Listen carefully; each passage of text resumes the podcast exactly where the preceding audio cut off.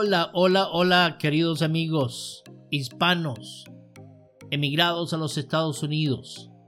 Este es Federico que te saluda e invita a este podcast que fue creado pensando en ti, para ayudarte a que te integres a la sociedad norteamericana y así encuentres el éxito que viniste a buscar en este país. Aquí compartiré con ustedes mi experiencia de más de 40 años de vivir en Estados Unidos y les contaré los desafíos que se me presentaron en estos años y también cómo los fui resolviendo. Escucharás también consejos e ideas que te ayudarán a evitar y sobrepasar los desafíos que encuentras en tu vida diaria y harán la vida en este país más placentera y así llegar a ser un integrante productivo y exitoso de esta que es hoy tu sociedad, tu nueva bandera. No hablaré de política, ni de reformas migratorias, ni tampoco de situaciones desagradables que ya muchos han hablado y que tú ya te las conoces. Este espacio será positivo y lleno de ideas y mensajes positivos que harán tu vida mucho mejor. Así es que relájate, que estás entre amigos. Gracias por escuchar.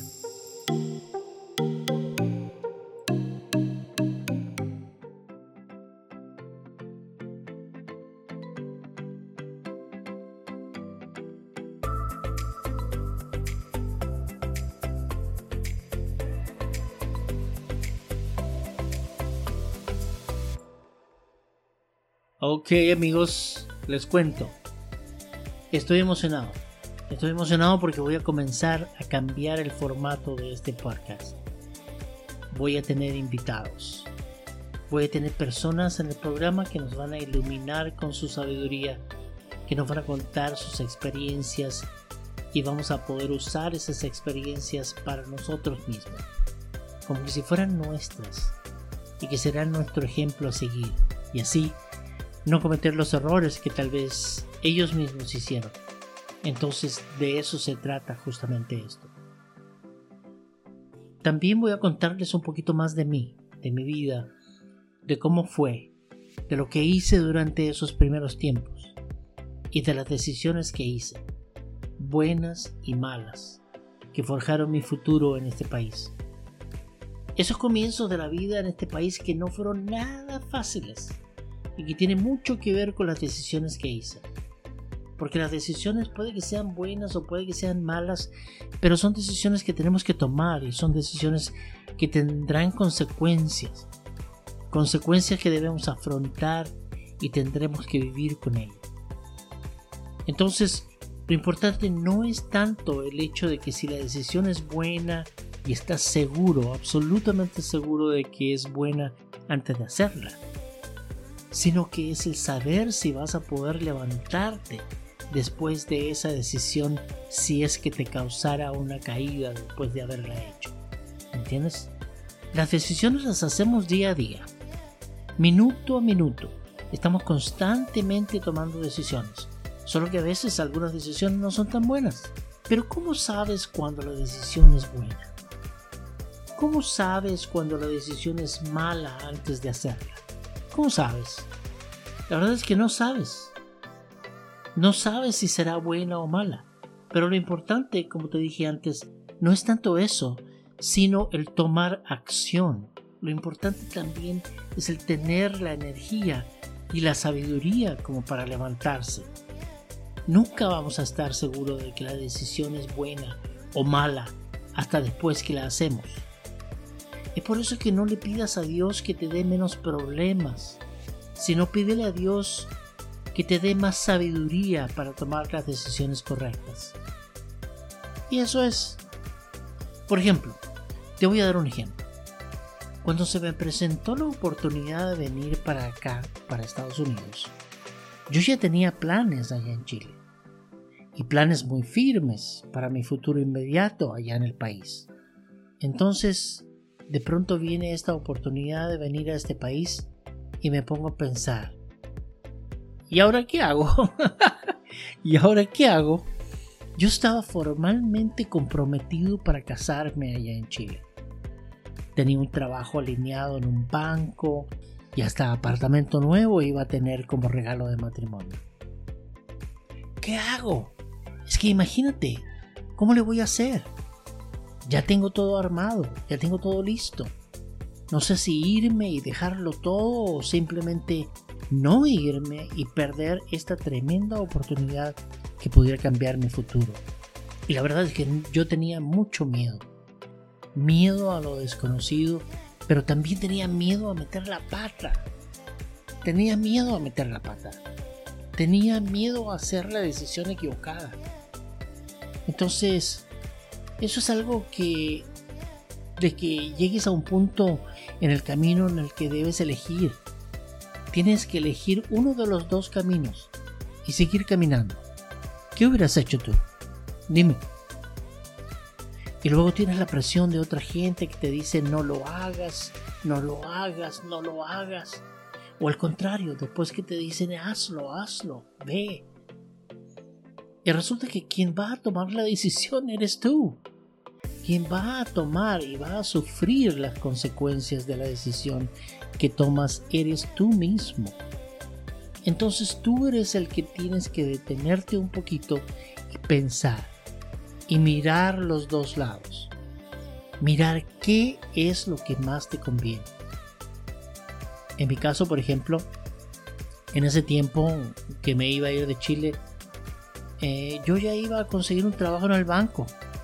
Que trabajar en un banco en Chile no es mal trabajo. Y aunque no ganas una millonada, pero ganas mejor que un obrero. ¿Me entiendes? Había muchas cosas favorables, muchas cosas a mi favor. ¿Y qué es lo que tenía a mi favor si decidía el viaje? ¿Qué era? La verdad no sabía.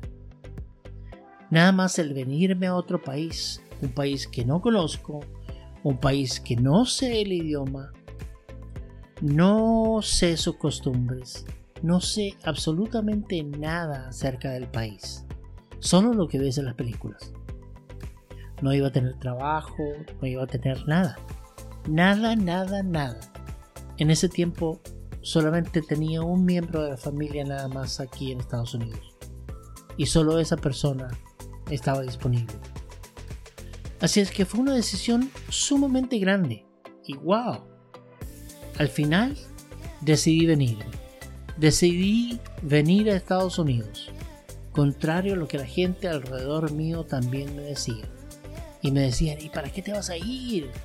Te vas a regresar porque no te va a ir bien. Vas a volver con la cola entre las piernas, derrotado, y vas a perder tu tiempo allá. Entonces todas esas cosas están en la cabeza y en realidad no sabes.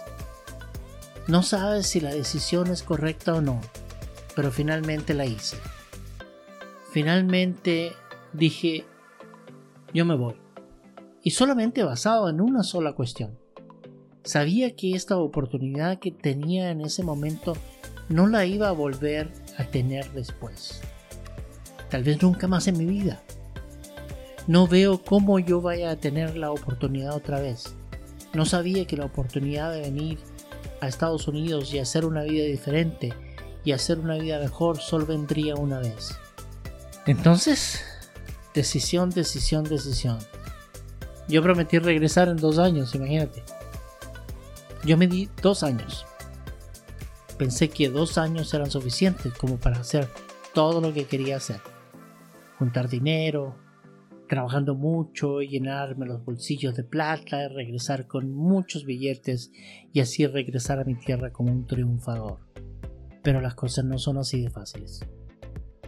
Especialmente cuando no conoces, especialmente cuando haces una decisión que no es informada, porque yo no tenía idea a qué venía.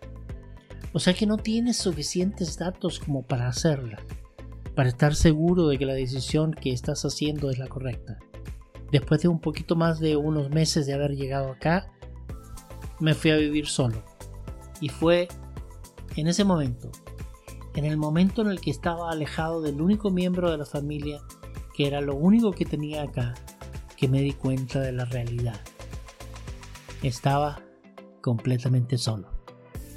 Aquí tenía que valerme por mí mismo. Porque si trabajaba, comía. Si no trabajaba, no comía. Y si me gastaba todo el dinero de la semana, como lo hice varias veces, no comía el resto de la semana. Pero esa es otra historia. entonces uno tiene que vivir con esas decisiones.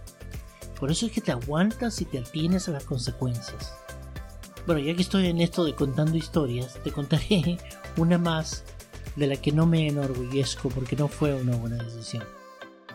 Comenzaré por el principio. Después de unos meses de haber llegado a Estados Unidos, me fui a vivir solo, como ya les había contado. Me fui a vivir a un lugar en el que rentan habitaciones a hombres sin familia. O sea, hombres solteros, hombres solos. No es un hotel, es la YMCA, la Asociación Cristiana de Jóvenes, organización que tiene sedes en todo el mundo. Ahí yo rentaba un cuarto y la renta se pagaba semanalmente. Era una habitación solamente. Estamos hablando de un cuarto que es más o menos 3 metros de ancho por 5 metros de largo. El que solo tenía una cama, una silla y un escritorio. Nada más. Pero ahí viví. Y no me importaba porque tenía un techo sobre mi cabeza y una cama donde dormir. Además que trabajaba todo el día, así que solo pasaría las noches ahí.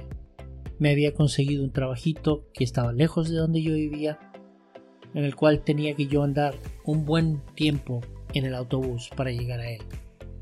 Trabajaba las 8 o 9 horas al día y otra vez andar en el autobús más de una hora para llegar a donde estaba viviendo.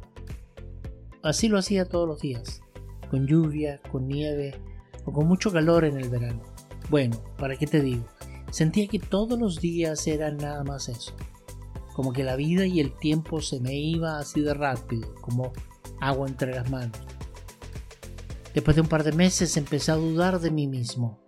Empecé a dudar de que si la decisión que yo había tomado era la mejor decisión. Yo me decía a mí mismo, ¿qué estoy haciendo aquí? Aquí en este país. ¿Qué es lo que hago en un país que no es el mío? Con un idioma que no es el mío. Con costumbres que no son las mías. Solo. Me sentía completamente solo. No, no, no, no, no, no, ¿sabes? No. Yo me regreso. Yo me regreso a mi Chile querido, decía yo. Estaba listo. Estaba listo para dejarme vencer y regresar a mi país. Y ya admitir de una vez por todas que fui derrotado. Pero después vino una incertidumbre tremenda. Vino eso de que me imaginaba y me hacía una película en mi mente. Una película regresando a Santiago de Chile me veía bajándome del avión, mis amigos y la gente que me conocía iba a estar ahí en el aeropuerto esperando que llegara como un triunfador. O tal vez apostando de que llegaría derrotado y que llegaba más pobre de lo que salí. Imagínate, más pobre de lo que salí en ese entonces del país. Y sí, esa era la imagen, esa era la película que yo tenía en mi mente y me aterraba. No me gustaba. Me aterraba porque yo había salido de mi tierra para conquistar otra tierra, otro horizonte, para ser mejor, para alcanzar un sueño, para tener una mejor vida.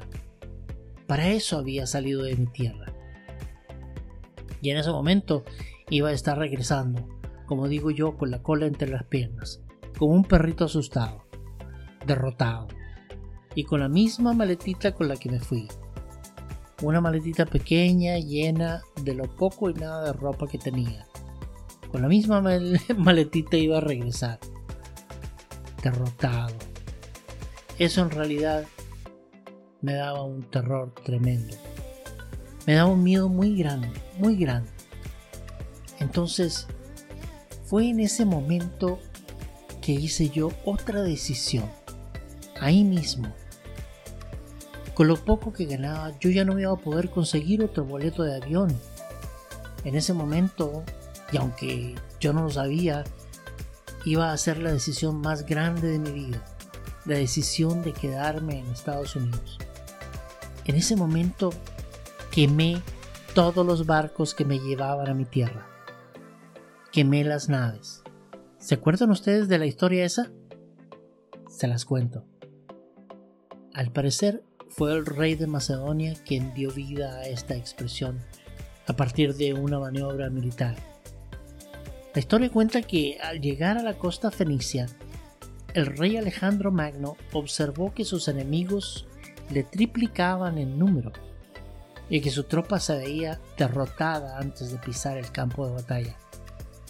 Alejandro Magno desembarcó e inmediatamente mandó quemar todas las naves.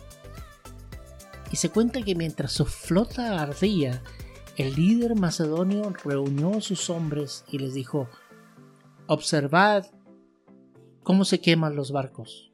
Esa es la única razón por la que debemos vencer, ya que si no ganamos la batalla no podremos volver a nuestros hogares y ninguno de nosotros podrá reunirse con su familia nuevamente, ni podrá abandonar esta tierra que hoy despreciamos. Debemos salir victoriosos en esta batalla, ya que solo hay un camino de vuelta, y es por el mar. Caballeros, cuando regresemos a casa, lo haremos de la única forma posible, en los barcos de nuestros enemigos. Y como dicen en México, que echarse para atrás ni para agarrar vuelo, como dice. Entonces yo también en ese momento iba a quemar mis naves. Yo también iba a quemar mis barcos, a apostarlo todo. Y decidí en ese momento luchar. No tenía idea cómo lo iba a hacer, cómo iba a aprender inglés. No sabía. Recuerda, anteriormente en otros episodios ya había dicho que las cosas antes eran diferentes, muy diferentes. No había la facilidad que hay hoy para aprender un idioma, para comenzar un negocio o para cualquier otra cosa. Entonces, no sabía cómo lo iba a lograr. Lo único que sabía era que tenía que lograrlo. Nada más. Los primeros años fueron muy duros. Muy duros. Me sentía muy solo. Muy tremendamente solo. Había momentos en que yo lloraba solo en mi cuarto. Te digo, no me da vergüenza, no estoy avergonzado de decirlo. Y lloraba de impotencia, lloraba de muchas cosas, lloraba de miedo, lloraba de incapacidad, lloraba de no saber, de frustración, de muchas cosas. Entonces, lo que hice yo en ese tiempo fue parar, detenerme un poco, respirar hondo y ponerme a pensar y ponerme a pensar de cuáles eran las mejores maneras de triunfar. ¿Y qué era lo que tenía que hacer primero? ¿Qué era lo más importante en ese momento? Y lo más importante en ese momento era aprender inglés, porque no podía estar comiendo todo el tiempo lo que la persona enfrente mío estaba comiendo. Me explico. Y esa es otra historia. Cuando yo iba, por ejemplo, a un restaurante de comida rápida, como hamburguesas, por ejemplo, que era lo que me quedaba más cerca, el famoso McDonald's. El McDonald's tiene el menú ahí enfrente. Pero tan pronto entras, te preguntan qué es lo que va a querer para tomar tu orden. Y te lo dicen en inglés. Obviamente. Y yo no tenía idea de inglés. Y lo único que podía decir era the same. Que significa lo mismo y le decía the same, the same, y le apuntaba a la persona que estaba delante mío y había ordenado la comida antes que yo. O sea, le indicaba con el dedo a la persona de enfrente y le decía, lo que quiere que comió él, también yo lo quiero comer. No sabía yo qué es lo que la persona de enfrente había ordenado para comer, pero yo lo estaba ordenando también porque no sabía cómo pedir otra cosa. Entonces, está difícil. Está difícil. Lo que hice en ese tiempo es que me puse a estudiar inglés. Me conseguí un librito que se llama Inglés Básico por el autor Gio, G-H-I-O. No me acuerdo cómo es el primer nombre, pero el apellido es Gio. Como te dije, G-H-I-O. Es un libro en el cual te enseña a cómo hablar, escribir y leer el inglés al mismo tiempo un libro, imagínate, que te enseñe todo eso. Ese libro es antiquísimo. O sea, ese libro era viejo cuando yo lo tenía. Imagínate ahora cómo va a ser. Más viejo. Una reliquia. No sé cuántas ediciones tiene, pero tiene muchísimas ediciones. Pero es buenísimo. Bueno, la cosa es que como no tenía amigos, no tenía dónde ir, no tenía con quién hablar, no hacía nada después de llegar del trabajo. Entonces me quedaba yo encerrado en mi cuarto. Entonces comencé a estudiar. Comencé a estudiar ese libro. Comencé a estudiarlo poco a poco. Estaba comprometido conmigo mismo a aprender el inglés. Todos los días después de llegar del trabajo, que llegaba a eso de las 6 de la tarde, me ponía a estudiar y estudiar y estudiar. Una hora, tal vez dos horas.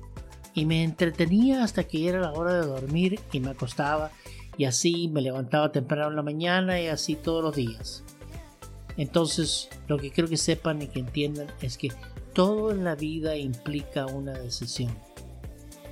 Cada día debes elegir qué ropa usarás, cómo peinarás tu cabello, o qué comerás, o incluso qué calle usarás para llegar al trabajo o la casa. Aunque estos ejemplos son triviales, también debes tomar decisiones que influirán directamente en tu futuro, así como les acabo de contar, como tuve que hacer yo. Si eres de esas personas a las que les resulta imposible decidir entre una cosa simple y la otra, y necesitas consultar con otro antes de elegir, aquí te voy a dejar algunas ideas para aprender a tomar buenas decisiones. No tengas miedo de tomar decisiones. Hay algunas decisiones en las que tienes que averiguar, tienes que tomar los datos, tienes que saber los detalles, pero finalmente, si tú crees en tu corazón que esa es una decisión para ti, tómala y hazla. No te preocupes de cómo lo vas a lograr. El cómo viene después. Es más importante hacer la decisión que detenerse de hacerla porque no sabes cómo. El cómo va a venir solito, va a llegar solo. Se te van a abrir las puertas y vas a poder saber cómo vas a alcanzar lo que quieres alcanzar. Primero hay que tomar la decisión, nada más. Y creo que la parte más importante de todo es comprometerse. No solo comprometerse con otra persona, sino comprometerte contigo mismo. No te defraudes a ti mismo. Comprométete contigo, cumple contigo. Eso es lo importante, comprometerse a alcanzar lo que quieres alcanzar. Hazle caso a tu intuición, pues esta suele acertar en la mayoría de los casos. La intuición es ese sentimiento que tienes cuando algo te late, por decirlo así. No siempre, pero en la mayor parte del tiempo estarás en lo correcto. La otra cosa es dejar de hacer largas comparaciones. Muchas veces gastamos tanto tiempo en comparar una cosa y la otra, o una situación y la otra, que para la hora que tomamos la decisión se nos ha ido la oportunidad. Eso me pasa mucho y muy seguido cuando voy a comprar algo que está en oferta, por ejemplo. Para la hora que decido ya terminó la oferta. Entonces lo demás, responsabilízate de tus acciones. Eso es algo importante.